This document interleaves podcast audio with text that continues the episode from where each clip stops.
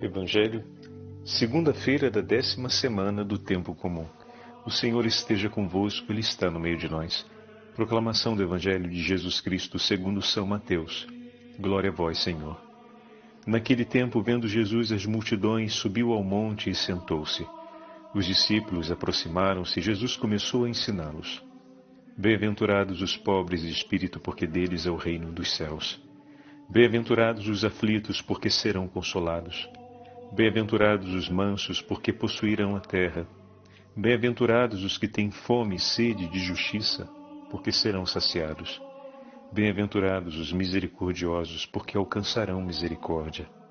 Bem-aventurados os puros de coração, porque verão a Deus. Bem-aventurados os que promovem a paz, porque serão chamados filhos de Deus. Bem-aventurados os que são perseguidos por causa da justiça, porque deles é o reino dos céus. Bem-aventurados sois vós, quando vos injuriarem e perseguirem, e mentindo disserem todo tipo de mal contra vós por causa de mim. Alegrai-vos e exultai, porque será grande a vossa recompensa nos céus. Palavra da salvação. Glória a vós, Senhor. Segunda-feira da décima semana do tempo comum, em nome do Pai, do Filho e do Espírito Santo. Amém. Queridos irmãos e irmãs, a Santa Liturgia nos convida hoje a acompanharmos o Evangelho de São Mateus. Estamos no quinto capítulo do Evangelho de São Mateus e acabamos de ouvir a narração das bem-aventuranças. A abertura do quinto capítulo marca o início do Sermão da Montanha que decorre até o sétimo capítulo do Evangelho de São Mateus. Mas hoje nos deteremos sobre a proclamação das bem-aventuranças feitas por nosso Senhor.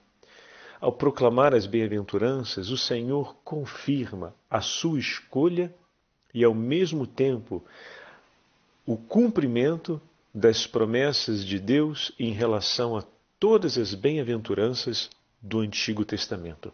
Todas as promessas que o, Senhor fez, que o Senhor Deus Onipotente fez no Antigo Testamento, Cristo Jesus, ao declarar, ao apresentar as bem-aventuranças hoje aos seus discípulos, confirma o acolhimento, a escolha daquilo que o Pai propôs e, ao mesmo tempo, confirma também a realização de Deus, ou seja, Deus cumpre aquilo que promete e tudo o que Deus realiza com suas promessas visa levar o homem à vida eterna. A conquista da felicidade plena, como o Senhor vai dizer mais adiante, já tivemos a oportunidade de meditar juntos no Evangelho de São João, para que a nossa felicidade seja completa, seja plena. E não apenas uma felicidade plena pensada, atenção, como a graça da eternidade. Nós vamos ver isso já já, né? A proposta de Deus busca sempre realizar duas metas: estabelecer a verdadeira felicidade sobre esta terra e ter a felicidade eterna. Então, as propostas das, das bem-aventuranças, elas apresentam isso, a possibilidade, e nos chama a buscar nessa possibilidade o que? A verdadeira felicidade sobre esta terra que não está nas previsões, previsões, pretensões, naquilo que acreditávamos, na forma de vida que pensávamos, mas na proposta de vida que Deus nos faz. Na vida que Ele nos propõe em Cristo Jesus, ali se encontra a verdadeira felicidade sobre essa terra. Cristo Jesus, fruto bendito do seio da Virgem Maria, ela que acreditou na palavra de Deus e não teve outra no coração que não fosse a palavra de Deus. Estão lembrando da meditação de ontem, do décimo domingo? Olha aí. Ela foi chamada de bem-aventurada. Maria, a Virgem Santíssima. E bem é bem-aventurada porque acreditou sem reservas. Ela testemunha a bem-aventurança de todos aqueles que escutam e colocam em prática as palavras de Jesus. Não temos dúvidas a respeito da Virgem Maria, que ela é bem-aventurada. não temos dúvidas de que a Virgem Santíssima recolheu na sua peregrinação terrestre todas as bênçãos e graças e toda a possibilidade de felicidade que é possível ao coração humano nessa terra. Não temos dúvidas sobre isso. Agora, como diz o Senhor, nos será dado cem vezes mais com perseguição. Também a Virgem Maria passou sobre esse tempo as angústias, os sofrimentos, as dores desse tempo, mas nessa vida, aquela que é a bem-aventurada dentre todas as mulheres, ela recolheu toda a felicidade possível ao coração humano já nessa terra. A proposta de Deus para nós, meus irmãos, é certeza de conquista da felicidade. Mas essa felicidade, para ser conquistada, passa, como nos ensina São Paulo, falando na carta aos Coríntios, que hoje começamos e vamos acompanhá-la por alguns dias ao longo da primeira leitura, passa por uma mudança de mentalidade. E aqui voltamos mais uma vez à nossa meditação de ontem. Veja que interessante a sabedoria e a profundidade da Santa Liturgia, que ontem nos falava sobre os verdadeiros parentes de Jesus, e fizemos aquela meditação começando no livro da Gênesis e indo até o Evangelho de São Marcos, e conseguimos entender e elucidar tantas coisas e perceber que quem ouve, acolhe e busca a verdade, permanece em Deus. Vive em aliança com Ele, mas para isso é preciso abandonar aquilo que é um pouco a marca desse tempo, né? aprender a abandonar aquilo que é a marca dessa geração, a geração da opinião. Estamos num mundo onde a opinião ela vale mais do que a verdade. E muitas vezes a opinião que um formula a respeito de uma coisa, além dele dar um valor mais elevado do que a verdade, tenta ainda impor a opinião como verdade diante dos outros e nem mesmo questiona, ao menos se os instrumentos usados para compor aquela opinião eram lícitos ou idôneos para a conquista de, ou para a interpretação dos fatos a que se propunham. Nem isso mesmo pensam. Então, essa é a marca do nosso tempo e não é possível compreender a felicidade dentro do projeto de Deus se nós não aprendemos ou reaprendemos ou retomamos o nosso compromisso da busca pela verdade, como falávamos ontem, para irmos para além da nossa própria opinião e aprendermos assim a ouvir Deus e a deixar-se guiar por ele.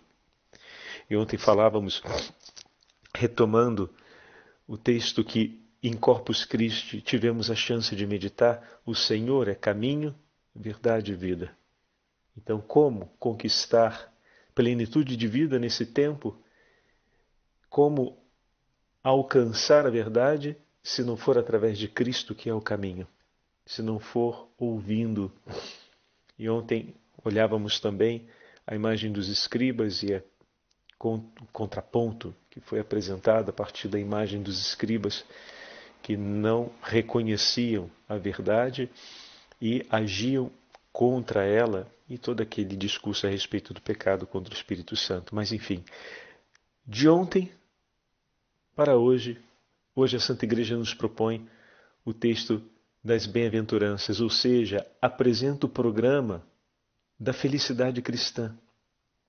As bem-aventuranças, elas descrevem a caridade do Senhor Jesus. Elas definem o rosto amável do Senhor. Elas expressam, como diz o catecismo da igreja, a vocação dos fiéis associados à glória da paixão do seu Senhor e sua ressurreição. Elas iluminam as ações e as atitudes da vida de cada cristão. São promessas que sustentam a esperança na hora da tribulação, que anunciam aos discípulos as bênçãos e as recompensas já conquistadas por Jesus. E quem, meus irmãos, quem não quer ser feliz? Mas nem sempre temos claro como. E o Senhor então nos faz uma proposta. todas as bem-aventuranças foram vividas pelo Senhor, o que significa que a proposta das bem-aventuranças é possível a todos nós, seja a escolha, seja a realização. Deus não propõe a cada um de nós algo que não tenha sido por Ele assumido e por Ele vivido. Então, Cristo não nos propõe nada que seja impossível à nossa humanidade. Mas para entendermos a felicidade em meio aos paradoxos que são apresentados no próprio texto da bem-aventurança, é preciso já desde, desde cedo sairmos desse confinamento das nossas opiniões, que já nos levaram a, a atribuir felicidade e a definir como fim último certas conquistas que venhamos a fazer nessa vida. Por exemplo, o homem que consegue conquistar a ausência de aflições na sua vida, ele é um bem-aventurado. Né? Se eu tenho aflições, eu não consigo estar bem. Como ser feliz em meio a aflições? Não, a gente precisa superar as aflições. Eu tenho que estar numa boa. Não, não pode ter aflição e, e, e situações de angústia na minha vida, porque senão eu ainda não sou feliz. A gente já construiu essa ideia ao longo da nossa experiência de vida. Porém, as bem-aventuranças falam de uma outra realidade. Bem-aventurados os aflitos. Em meio às aflições é possível viver a felicidade, porque serão consolados. As aflições, elas não têm, elas não afirmam um fim último sobre a vida. Felicidade é não tê-las. Não. As aflições nos falam sobre algo que é indispensável para que a felicidade aconteça. Ter consolações. E as consolações que vêm do Senhor as aflições que são acolhidas com um coração unido a Cristo nos assegura as consolações necessárias para que nós tenhamos felicidade, mesmo em meio às aflições. E quantas vezes, meus irmãos, não entregamos os nossos problemas, as nossas aflições ao Senhor? Quantas vezes já não falamos em nossas meditações sobre fazer do Senhor tudo aquilo que está em nossa vida, como temos feito ao longo dessa novena preparatória à solenidade do Sagrado Coração de Jesus. Entregamos tudo ao Senhor. De Deus vêm as consolações que sustentam o coração do homem na dificuldade. Uma outra possibilidade, ou uma outra, para falarmos, um outro enquadramento. Muitas vezes no nosso cotidiano, a mansidão é vista como uma imperfeição. Curioso isso, né?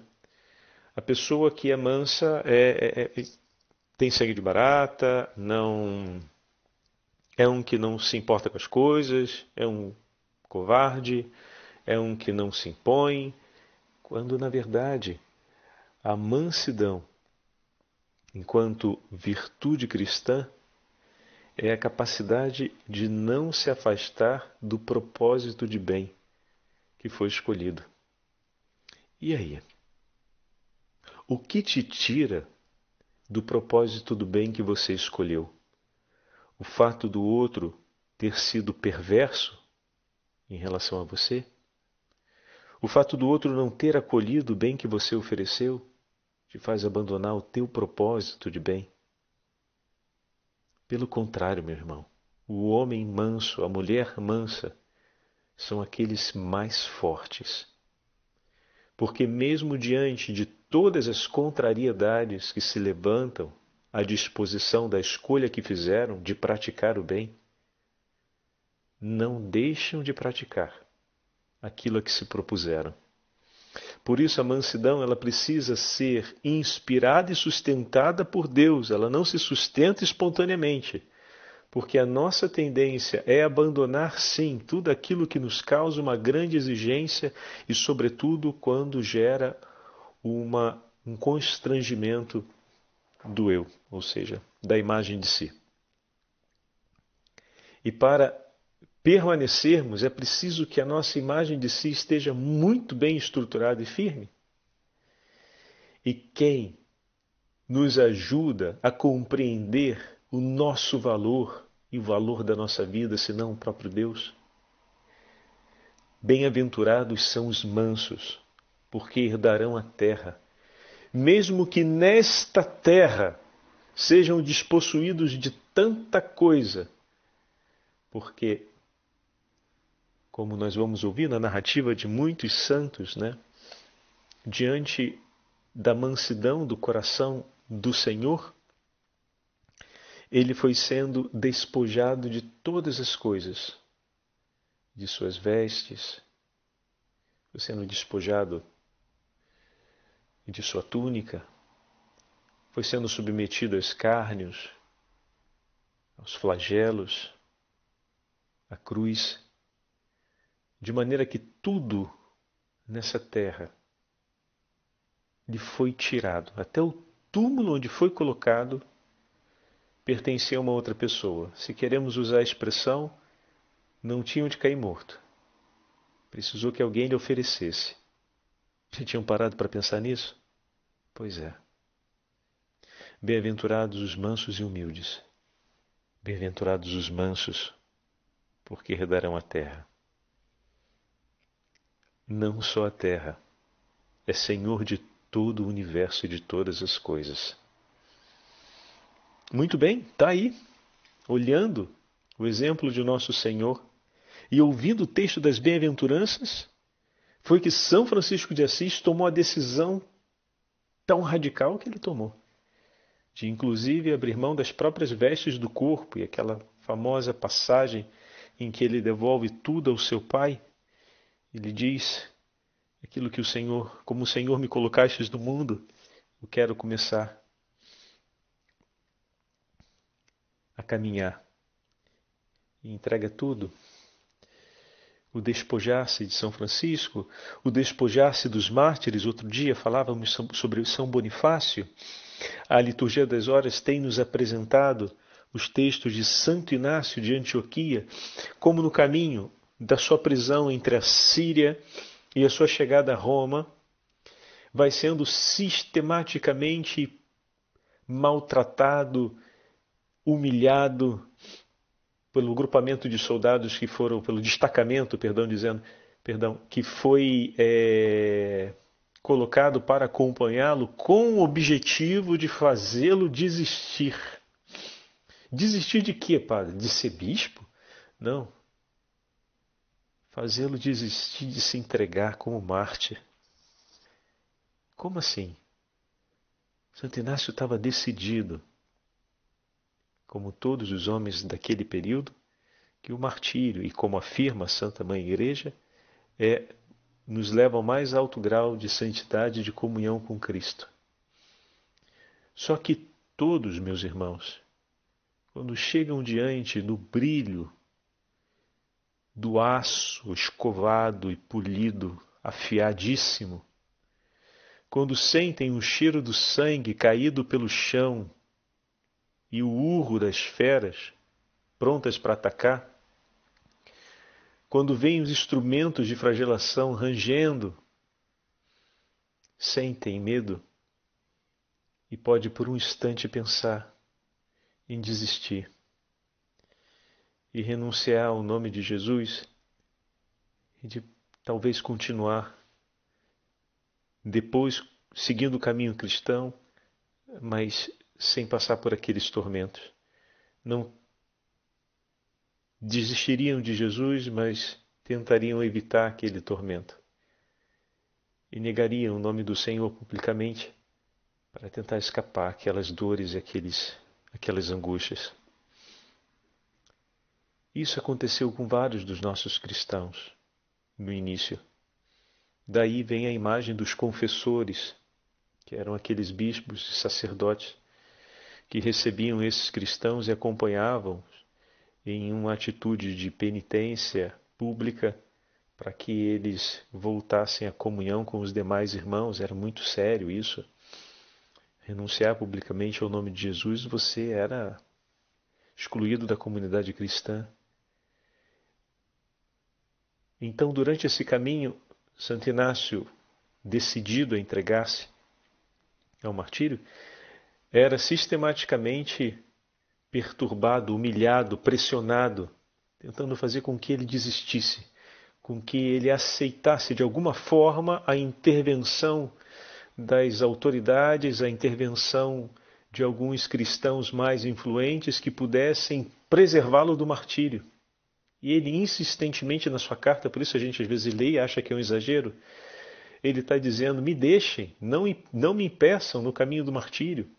Me deixem seguir, me deixem morrer, eu quero ser triturado no dente das feras. No fundo, no fundo, Santo Inácio de Antioquia está declarando o seu ardente amor pelo Senhor e está dizendo aos demais cristãos: caminhem comigo, não tenham medo. Nessa vida, perderemos tudo, mas herdaremos o reino dos céus. Herdaremos a terra porque tanto os anjos quanto as almas que não quiserem o Senhor serão lançados fora e a porta do inferno se fechará no dia do juízo final. E herdaremos a terra. Mas já herdaremos agora também, como assim, Padre? O sangue dos mártires, como ensina o catecismo, como bem o sabemos, fecunda o solo de tantas pátrias e lugares no mundo e a abundância de cristãos ao longo do tempo, nós vamos colhendo.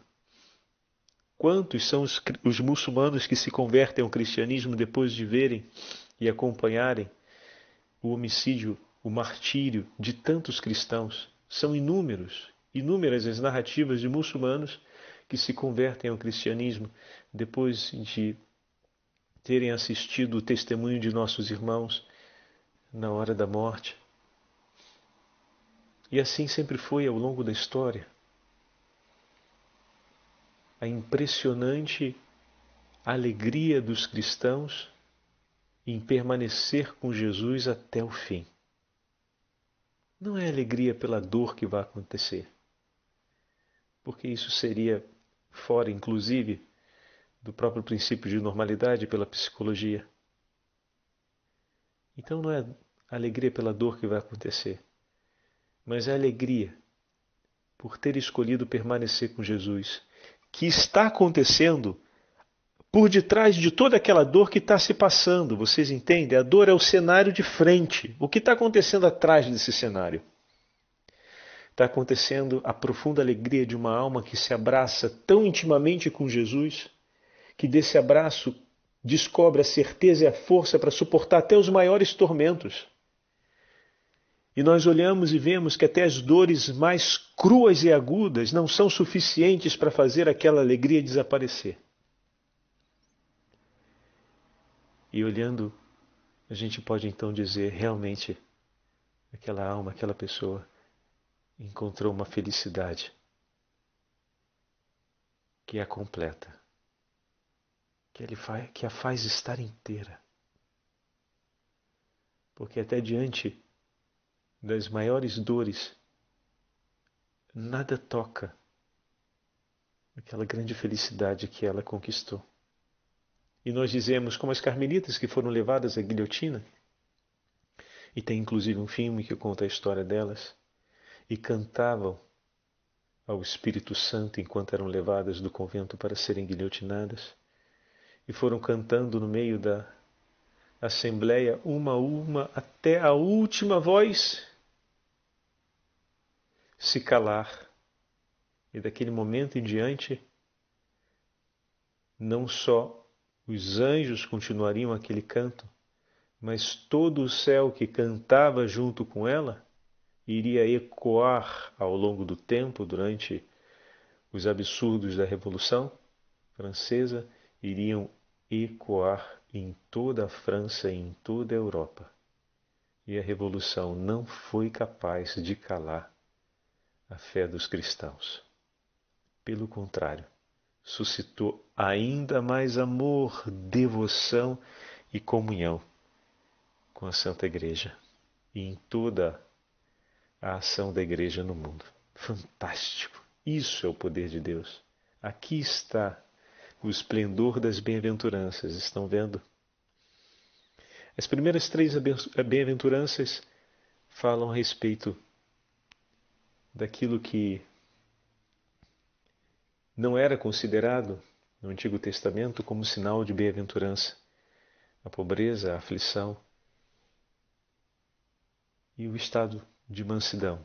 Né? Ou seja, lembremos do pagar olho por olho, dente por dente. Né? E as outras bem-aventuranças, da quarta praticamente até a oitava, nos falam a respeito das atitudes morais daquele que ama a Deus. Poderíamos falar mais sobre cada uma delas, mas vamos ter outras ocasiões ao longo do tempo litúrgico para voltar sobre esse texto, porque ele mais de uma vez irá aparecer, estará conosco. E a última nos fala a respeito dos penhores, do penhor daqueles que sofrem por amor a Cristo. Por isso nós ouvimos: Bem-aventurados sois vós, quando vos injuriarem, vos perseguirem e mentindo disserem todo mal contra vós por causa de mim. Alegrai-vos e regozijai-vos, seja uma alegria celebrativa, porque será grande a vossa recompensa no reino dos céus, pois foi assim que perseguiram os profetas que vieram antes de vós. Assim que perseguiram a Cristo.